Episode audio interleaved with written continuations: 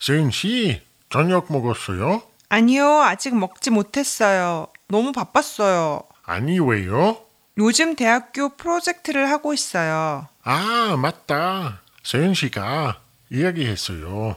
저도 한국어 숙제가 너무 많아요. 그럼 숙제는 다 했어요?